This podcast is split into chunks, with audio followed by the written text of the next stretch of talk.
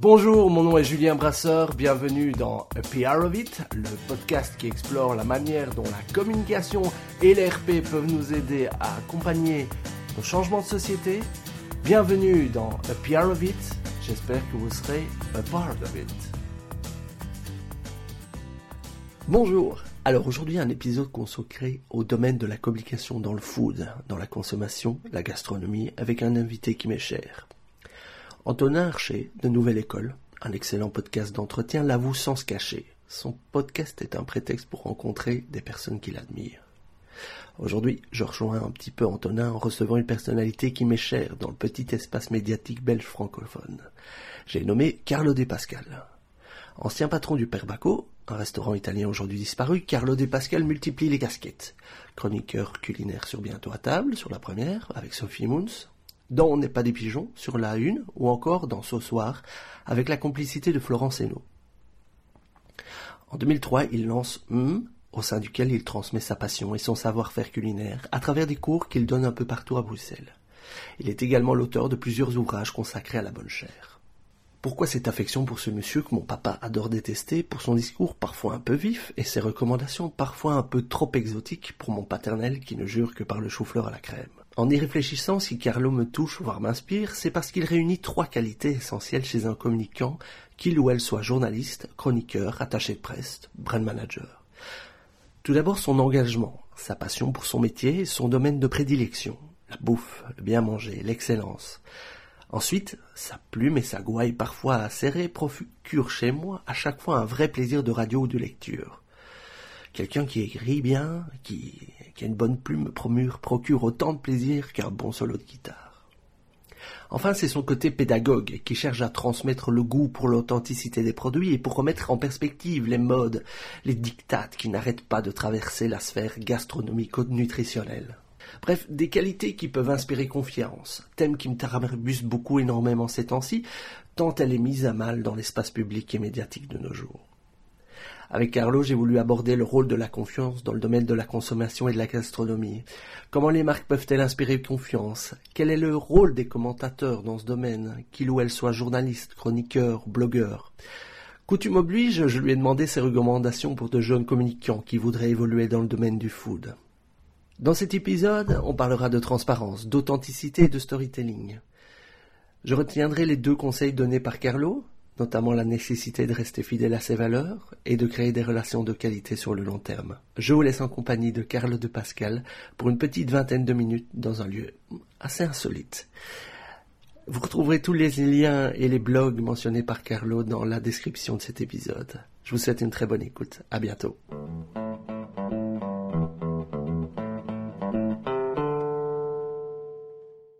Allez. Rebonjour Carlo. Bonjour Julien. Connais un petit début un peu chaotique, mais un grand merci de nous recevoir dans ce club de, tennis de Bruxelles, de région bruxelloise, comme vous dites toujours à la radio. Oui, il y a la radio, il faut dire région bruxelloise. D'accord. Alors j'ai une petite question. Comment est-ce que vous vous présentez euh, quand vous rencontrez des inconnus en vacances comme ça? Vous faites tellement de choses. Ah, mais euh, comment je me présente? Je me présente par mon nom. Je, ne commence pas toujours par dire. C'est si on me demande ce que je fais. ce que vous faites. Ben, ce que je fais, je, considère que je fais toujours le même métier, c'est-à-dire que je suis plutôt un, communicant dans le, du, monde de la cuisine, un peu de la gastronomie et de la consommation, euh, en tout cas euh, de l'alimentation, c'est-à-dire euh, tout, ce qui, tout ce qui touche à ce qui arrive dans nos assiettes. Que je le fasse via des médias, que ce soit en télé ou en radio, dans la presse écrite, via des bouquins, mais aussi quand je donne des cours de cuisine, j'estime que quelque part, c'est un peu le, même métier, la, médiation, la communication. C'est pas votre premier métier, communiquer à la base? Alors, euh, quelque part un peu oui, parce que euh, j'ai une formation de juriste, mais j'ai travaillé dans un cabinet de lobbying. Alors, euh, c'est de la communication un peu différente, mais ça c'était il y a très longtemps. Et puis c'est vrai qu'après j'ai été restaurateur, mais quand vous êtes restaurateur, c'est justement là où je me suis rendu compte que passais plus de temps à communiquer à mes clients, qui venaient pas forcément pour ça d'ailleurs, euh, ma passion euh, pour la cuisine, pour les produits, à l'époque pour la cuisine italienne, je passais plus de temps à faire ça qu'à cuisiner finalement. Puis je me suis rendu compte que j'étais payé pour cuisiner, pour délivrer des plats, pas pour euh, raconter ni ma vie, ni ma passion pour la mozzarella de bufflone. Donc ça a peut-être été un des éléments qui ont amené à la réorientation de, de ma, de, pas ma carrière, mais de mon travail en tout cas.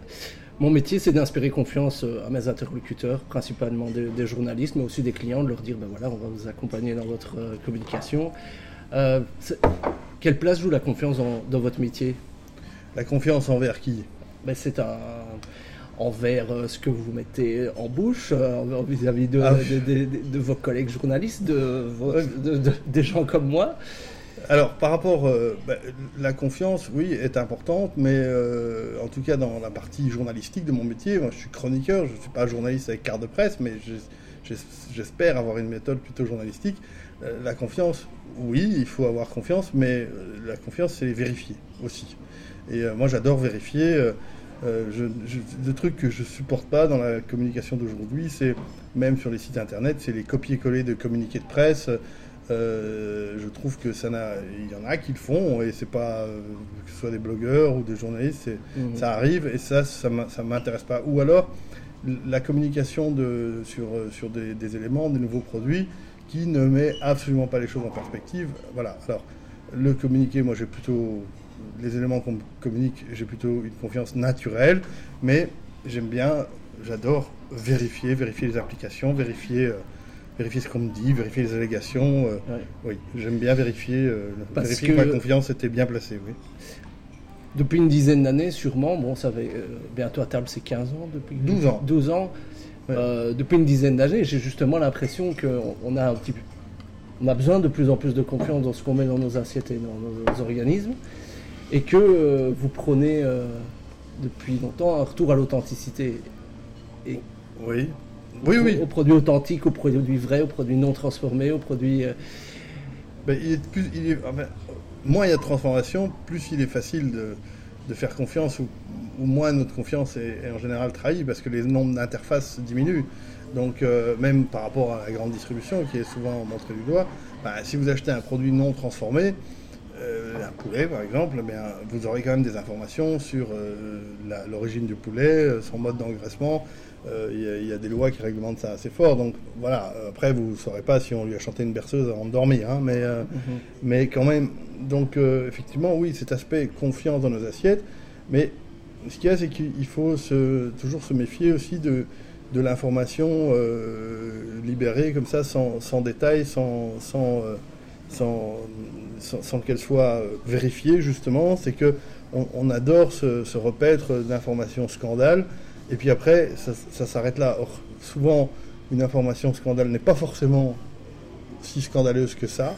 Et il y a des scandales du quotidien ou des, mensonges du quotidien de la part de, certains producteurs, de, certains distributeurs qui passent totalement inaperçus. Est-ce qu'il n'y a pas malgré tout, euh, je parlais d'authenticité à l'instant, euh, de la part des marques qui communiquent, la volonté d'être un petit peu plus transparente, d'être un, d'avoir bien compris euh, votre métier de la manière il fonctionne et donc de, se dire ben, on va inviter, on va faire des journées portes ouvertes, on va. Ils ont bien compris les éléments de langage. Oui. Ça, oui. Alors là, ils ont bien, bien compris. Euh, mais euh, je pense qu'on est encore dans un entre-deux. Je pense que je vois bien. j'ai travaillé dans le temps avec des marques, non pas en partenariat, j'ai travaillé comme consultant pour des marques, pour créer des recettes, pour pour aider à communiquer des messages. Et je, me suis bien rendu compte que beaucoup de grandes marques n'osent pas aller jusqu'au bout de, de, la transparence. Que ça, c'est vrai que le magazine Gondola avait épinglé en début 2018 que la transparence et l'authenticité dans la distribution seraient euh, un peu les maîtres mots. moi, j'attends encore un petit peu. Euh, c'est pas euh, c'est pas encore 100% vrai. On est transparent sur ce qu'on veut bien, on est transparent sur certains aspects certains aspects où effectivement il y a des grandes transparences, des grandes avancées, d'autres où finalement on stagne ou même parfois on recule. Donc pour moi, oui, la transparence, euh, oui, ça reste encore, je trouve, au niveau de la grande industrie et de la grande distribution, souvent, pas toujours, au niveau des éléments de langage et pas encore. Euh, au niveau de l'authenticité vraie, vraiment authentique. Alors, il y a les, ce que les marques veulent communiquer en tant que tel, qui est souvent relativement contrôlé encore aujourd'hui. Euh, il y a aussi des intermédiaires comme les attachés de presse, euh, comme moi par exemple.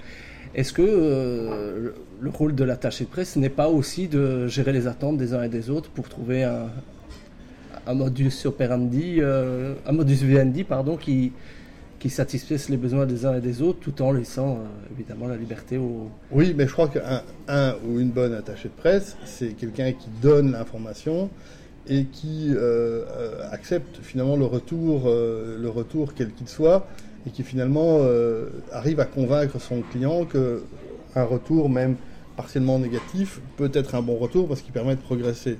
Donc, euh, donc je, pense que c'est ça le, vrai métier. Le, le, métier d'attaché de presse, euh, je pense, qui est en tout cas le métier qui est bien perçu par euh, des confrères ou, peut-être par moi, c'est l'attaché de presse qui construit une relation finalement sur la durée, qui n'est pas une relation de copinage, mais qui est une relation où il ou elle vous donne des infos par rapport à des domaines à ses clients, vous en avez besoin, vous n'en avez pas besoin.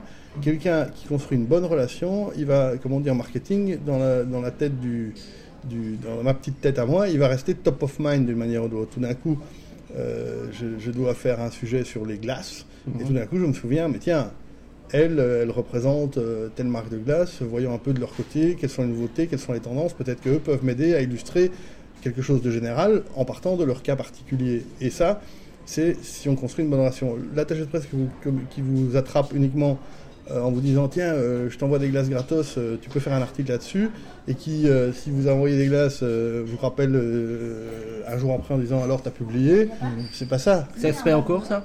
Ouais, ça arrive.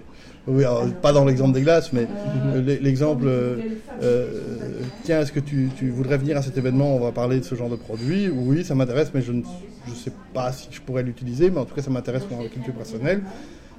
J'y vais, et puis une semaine après, on me dit quand est-ce que tu publies? Ben, Jamais. Ou, ou, tout de suite. Ça se demande aussi cash que ça. Ah oui, oui. Parfois, ça arrive, la demande aussi cash, et c'est pas forcément les gens qui sont les plus dans la construction d'un rapport long terme. Non, ça j'imagine. Voilà. C'est un understatement même. Euh, euh, ça se crée comment une relation euh, long terme J'imagine que sur base d'expériences positives, est-ce que... J'ai pas énormément d'expérience parce que franchement, ça fait pas si longtemps que ça que je reçois beaucoup de communiqués, que je suis fort sollicité, honnêtement. Hein. Donc c'est vrai que là maintenant, j'en reçois beaucoup. je, peux vous donner un exemple. J'ai une relation euh, tout à fait euh, professionnelle, euh, sans jamais qu'on se croise, avec l'attaché de presse de la PAC W qui s'occupe de la promotion des produits wallons. Et, et, cette relation, et, pourtant, je pense que je suis toujours.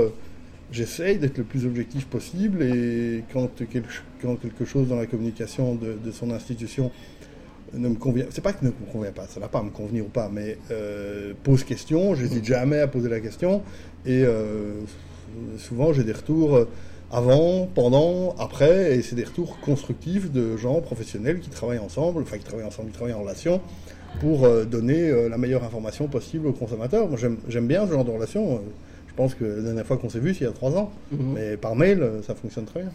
Quel retour vous avez des, du public? Parce qu'en général, on parle des, attachés de presse, on parle des journalistes, mais c'est aussi important de voir quel type de retour vous recevez de, de vos prises de position, de vos... Euh, c'est pas énorme. Hein. Euh, d'abord parce que je pense que quand les gens vous entendent beaucoup, ils, ont l'habitude de vous entendre dire un certain type de choses, donc ils vous le disent pas à chaque fois que, ça va, qu'ils sont d'accord ou pas d'accord. Mais euh, oui, j'ai des retours. Bah, les retours sont plutôt sympathiques. Hein. Mmh. Dire, je fais, je fais pas. dire, je suis pas, je suis pas l'attaché de presse de la STIB, hein, donc ni du ministre de la Mobilité à Bruxelles. Donc, euh, donc euh, voilà, je, m'occupe d'un sujet qui, en général, excite les gens, bien manger, bien boire. Mhm. voilà, donc j'ai plutôt des retours positifs et j'ai souvent beaucoup de retours encourageants par rapport à certaines prises. J'estime pas avoir des prises de position radicales. J'estime avoir des prises de position.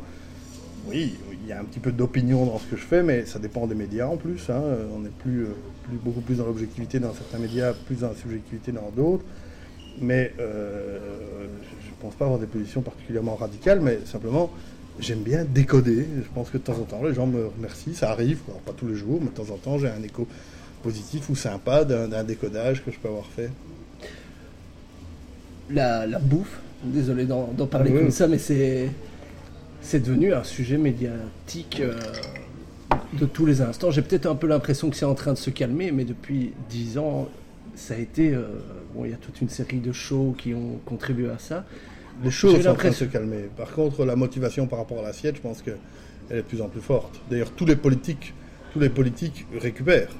Avant, c'était un domaine qui était plutôt euh, soit récupéré par des politiques qui traditionnellement étaient euh, récoltaient facilement les voix des agriculteurs et ou bien un public qui, ou bien des politiques qui traditionnellement recrutaient plutôt du côté euh, de ce qu'on appelle les écolos. Maintenant, euh, tout, le monde, tout le monde fait la politique par rapport à l'assiette. Oui, mais on est passé du star system des chefs et d'en envoyer plein la vue avec euh, des trucs moléculaires, etc., pour en revenir au, bien manger, au manger sainement. Et c'est vrai, là, on est dans une...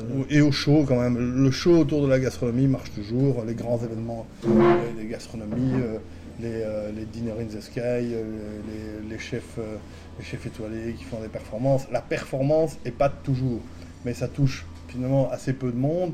La performance en télé aussi, des top chefs, etc., ça continue à épater. Mais maintenant, je pense que le côté aussi beaucoup plus simple et beaucoup plus prosaïque de qu'est-ce qu'il y a dans mon assiette matin, midi et soir est en train aussi de passer sur le devant de la scène. Oui, il y a eu quelques crises euh, alimentaires et puis face à ces crises, on a parfois besoin de repères, euh, de, prescripteurs, de gourous. Est-ce que vous considérez comme un prescripteur? Prescripteur, un peu. Enfin, je veux dire, je pourrais faire le modeste et dire ouais, non, les gens s'en foutent et tout. Non. Euh, je sais que parfois, quand je parle d'un produit, ou pas que moi, je veux dire que ce soit Sophie Moon et moi en, radio le samedi matin, ou même dans n'est pas des pigeons, quand on évoque un, outil ou quelque chose, ou un produit, on sait bien qu'il y a des retours derrière. Mais, euh, mais j'espère, si, je pouvais avoir une ambition, c'était plutôt un prescripteur d'un mieux global plutôt que de, de, dire va absolument dans ce restaurant, va absolument, euh, tu dois absolument manger euh, le cochon, le, le, porc de cochon, le, jambon de cochon les nœuds affiné trois mois et demi. Euh, et coupé en tranches de 0,6. C'est pas être prescripteur de ça, je m'en fous. Si je peux servir vaguement à quelque chose en termes de donner des conseils simples qui cassent pas la tête pour faire, de, faire du mieux au quotidien, bah, c'est déjà pas mal. Est-ce que vous, d'un point de vue euh, des, attachés de presse, est-ce que vous êtes, euh, je vais parler franchement, est-ce que vous recevez plus de communiqués de presse pour des extracteurs à jus et des, des choses qui sont je dis, l'extracteur à à dessin un peu ouais. caricatural, mais des trucs plutôt sains ou aussi pour des trucs. Euh, On reçoit de tout. On reçoit absolument de tout. Euh, moi, je reçois énormément de communiqués de presse de restaurants, mhm. de produits. Euh, du nouveau yaourt dont on n'a pas besoin. Euh, après, c'est moi, c'est parce qu'on n'est pas, on n'est pas en train de faire un exercice de média, mais donc j'en parlerai, même si j'estime que moi, Carlo, j'en ai pas besoin, mais peut-être qu'il y a des tas de gens qui en ont besoin, hein, donc ah. rester objectif, essayer en tout cas. Euh, oui, euh, puis aussi, je veux dire, bah, un exemple, Nutella communique pas mal, communique, communique. Donc voilà, on fait ça aussi tout le monde. Alors que le produit ne change pas depuis. Euh, non, non, non, surtout pas. Ce qui change, c'est leur, leur, explication au sujet de l'huile de palme. D'accord. Vous lisez des blogs? Un peu. Euh, assez peu. Euh, par contre, j'aime bien traîner sur les pages Facebook des blogs culinaires belges, par exemple. Et alors, du coup, je prends de temps en temps. Il y en a des bien? Oui, oui, il y en a des très très bien. Lesquels, par exemple? Ah, alors il y en a, il y en a deux qui me viennent à l'esprit. Euh, il y a euh, Cook and Roll. Euh, on parle de blogs culinaires. Hein. Les blogs resto, franchement, je les lis très peu parce que c'est très souvent des, des, comptes rendus d'invitation où on dit qu'on a mangé, que c'était top. Enfin, il y a quelques exceptions. Il y a, je pense à un blog qui s'appelle Passion Gastronomie, qui est très très donneur de leçons, ah.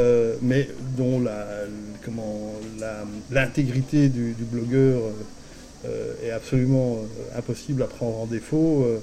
Euh, et sa, plume est totalement libre, même si elle n'est pas très élégante, mais ça on s'en fout. Mm. donc voilà, donc ça c'est un blog qui peut être une bonne ressource pour les restaurants en Wallonie par exemple. Sinon les blogs de resto où, les gens vont sur des invitations, mais ah, moi ça me dérange même pas qu'ils viennent sur invitation, mais où simplement on te dit ah finalement on a pris l'entrée était top et franchement le dessert était topissime. Avec ça topissime, top, topissime, je vais nulle part. Par contre, des beaux blogs avec des belles recettes comme Cook and Roll, comme euh, La cuisine c'est simple. Euh, oui, je trouve que c'est des, blogs, euh, ça commence à devenir des blogs qui sont mieux que des bouquins. Quoi. Ouais, on parlait de prescripteurs tout à l'heure. Vous trouvez important que des gens comme moi et, les blogueurs s'emparent de, la, bouffe et communiquent autour. Quel regard vous avez là-dessus? Ah, Moi, je trouve ça très bien. Je, trouve qu'il n'y a pas, de nos jours, il n'y a pas de précaré réservé à des professionnels de la profession. Si ça avait été le cas, moi, je ne serais pas en train de, vous parler de ça aujourd'hui, puisque ce n'est pas mon métier au départ. Donc, je mm. pense que de nos jours, on a cette capacité d'avoir plusieurs métiers dans une vie, d'avoir plusieurs activités en même temps, mais simplement, il faut que ce soit fait avec professionnalisme chaque exercice, finalement, doit répondre à des codes. Si, j'écoute une émission de radio, euh, je sais pas, euh, parlons d'autre chose, hein, mais moi, j'ai pas besoin d'acheter une voiture aujourd'hui. Mais j'aime bien qu'on me raconte des belles histoires sur les voitures. Mais le média et la personne qui incarne ce média, euh, sur les voitures, ou sur l'histoire, ou, ou, sur la littérature, hein. mais donc le, moment radio doit lui-même être un moment agréable, au-delà du fait que je vais m'intéresser vraiment finalement au produit ou au service ou simplement au contenu qui, euh, qui est, euh, qui dont on parle. Donc un blog culinaire, il ne doit pas avoir des bonnes recettes, il doit me donner envie de faire des bonnes recettes pour moi. Mmh. Euh, la même chose, un, un, pure player en ligne de, sur le manger, comme Ataboula en France, je trouve ça très intéressant. Mmh. j'aime beaucoup, j'aime beaucoup, j'aime beaucoup lire ça. Euh, quand j'ai besoin d'avoir une réponse absolument technique, je vais sur Chef Simon. Mmh, mmh. Chef Simon, euh, pour la technique, on ne fait pas mieux. Les photos sont peut-être pas terribles, mais mmh. c'est franchement génial. Euh, le moindre doute, Chef Simon. Vous parlez de belles histoires. Est-ce que vous considérez que vous avez, entre guillemets, besoin qu'on vous apporte des belles histoires? Et là, je pense à, mon, à mon rôle. Alors, après, il y a des gens, je pense, j'ai oublié de citer un blog que j'aime bien aussi, qui s'appelle Le verre et l'assiette. Euh, qui est un, blog euh, assez pointu sur la restauration et, avec des belles recettes. Euh, et, donc, parce que je pense à ça, parce que justement, le, gars qui gère ce blog, il se méfie des storytelling. Alors, moi j'aime bien le storytelling, moi j'aime ça. J'aime ça. j'aime j'aime qu'on raconte ça. Je n'aime pas que ça devienne une technique de marketing pour me vendre de la merde mmh. ou du vent. Ça, je déteste. Mais par contre, une belle histoire, mmh. je veux dire, J'adore ça. oui, alors, mais qu'on raconte la vraie. Hein, qu'on raconte. Enfin, je veux dire, de toute façon, une histoire euh, qui prend l'eau, euh, ça se sent à 1000 km. Vous êtes présent sur les réseaux sociaux, euh, vous aimez bien? Oui, oui, je suis présent, mais je ne suis pas en train de calculer en permanence mon audience Instagram, donc je ne sais jamais quel hashtag il faut mettre et ce genre de choses, mais ouais, je suis je m'amuse, je suis assez présent sur Facebook. J'évite de rentrer dans les débats maintenant parce que j'ai remarqué que c'est tellement binaire que ça devient ennuyeux. je, je, trouve qu'on manque tous d'éducation aux médias et je déteste cette confrontation. Euh, j'ai envie, de changer, j'ai envie moi de changer d'avis par rapport à quelque chose parfois sur Facebook. j'ai envie que quelqu'un me fasse changer d'avis par rapport à une certitude. Facebook ne fonctionne pas comme ça. Non, mais j'ai envie, ça, ça, peut arriver. Donc ça veut dire que même quand euh, certains de mes, de mes, des gens qui me suivent postent des horreurs qui sont complètement à, contre-courant de mes opinions, euh, si tant est que il y a des fenêtres euh, d'intérêt ou de, discussion possible avec cette personne, ben, je la garde dans mes contacts. J'essaye de faire cet effort-là. Vous auriez un conseil pour un ou une jeune, jeune RP qui débute dans le métier, euh, dans, le foot par, par exemple? J'ai une amie, elle rêve de travailler dans, cette, dans ce domaine-là. Mélina, si tu nous écoutes, bonjour. Mais qui suis-je pour donner des conseils? Mais ne travailler qu'avec des produits auxquels on croit quand même un peu. On ne peut pas croire à 100% à tout. On est obligé de faire des concessions. Moi aussi, je fais des concessions. Je travaille, parle parfois de trucs qui m'intéressent moins, mais voilà, c'est mon métier. Euh. donc, euh, il faut, on ne peut pas être d'une pureté absolue en permanence, mais quand même des produits auxquels on croit d'être. Finalement, c'est le même conseil que dans tous les métiers. Si on n'est pas en accord avec ces valeurs, on se casse la gueule. Donc, il faut déjà avoir des valeurs au départ. Je crois que dans le food, euh, c'est comme, bah, c'est comme dans le textile ou c'est comme dans la chanson. Je veux dire, forcément, il y a des valeurs. Et donc, ces valeurs-là, ben, il faut, euh, faut s'y tenir, un, tenir un peu. Et euh, c'est, moi, je dirais que c'est, ça le principal conseil que je puisse donner, c'est d'être, euh, conforme à ces valeurs et de ne pas chercher l'influence à tout prix immédiate, mais plutôt de construire. là, on se parle, je sors d'un, restaurant où j'ai très très bien mangé, qui n'est pas connu, qui est hors des un peu hors des radars. Euh, j'ai bien vu qu'ils se font un peu aider par l'une ou l'autre influenceuse, euh, etc. Bon, ben, ce dont ces gens-là ont besoin, c'est de faire savoir leur savoir-faire. C'est clair. Mhm. C'est clair. Dire, on peut les poser comme ça au milieu de nulle part et dire, mais ils font bien manger, euh, le buzz a fonctionné. Non, ça mérite que se faire savoir soit connu. Alors, il se fait que je sais pas, via via, j'ai eu Florence Hainaut et moi-même, on a eu, on a eu pas l'idée, mais que ça est venu à nos oreilles d'y aller, et on est bien content d'y être allé, mais, mais je pense qu'effectivement, il, mérite qu'on c'est si un ou une attachée de presse, je ne sais pas, peut-être que c'est le cas, hein, s'occupe d'eux, eh bien il suffit de dire la vérité, c'est que c'est très bon, que ça débute, que peut-être que le cadre n'est pas le meilleur cadre du monde, mais que pour 35 euros, on fait déjà un très beau menu et que la promesse est tenue. Et à partir du moment où la promesse de ces gens, ces gens continuent à tenir leur promesse, le travail de l'attaché de presse, de raconter une vraie vérité et une histoire sympa de couple, de gens qui ont déjà travaillé dans des belles maisons, voilà, l'histoire est là. C'est chez qui Comme ça, je le mets dans le lien. Ça, s'appelle Anarchy ah et euh, ils sont à Zaventem et le chef est un ancien du le chef et sa femme qui est en salle sont des anciens du Beaux-Arts euh, restaurant ah de Carentorzio. OK. Ça vous manque pas le père Baco Non. Euh, parfois, mais dans ces cas-là, je me bourre la gueule. Mais non, franchement, je n'aime plus, dans, le métier de la cuisine, il y a ce qu'on appelle faire les mises en place, c'est-à-dire préparer tout pour le service. J'adore cuisiner, je n'aime plus faire des mises en place. Donc, euh, donc je pense que. Mais euh, ce qui me manque, c'est peut-être euh, cette espèce d'innocence que j'avais et de, innocence et d'incompétence hein, énorme qui fait qu'il y a des tas d'aspects du restaurant qui étaient négligés par rapport à ce qu'il faudrait faire aujourd'hui pour avoir du succès dans un restaurant mais cette innocence qui faisait que je faisais des assiettes et que j'osais les vendre. Maintenant que j'en sais un tout petit peu plus, je n'oserais plus vendre mes assiettes. Ah Parce que j'aurais trop, peur, oui, trop peur du décodage qu'il y aurait derrière. Dernière question. Vous écoutez des podcasts? Pas encore. Merde. C'est parce que c'est la réponse de tous mes invités jusqu'à présent. Donc, euh, ah bah, voilà. on change. C'est pas le mien que j'ai besoin. Merci beaucoup, Carlo. Merci, Julien. À bientôt.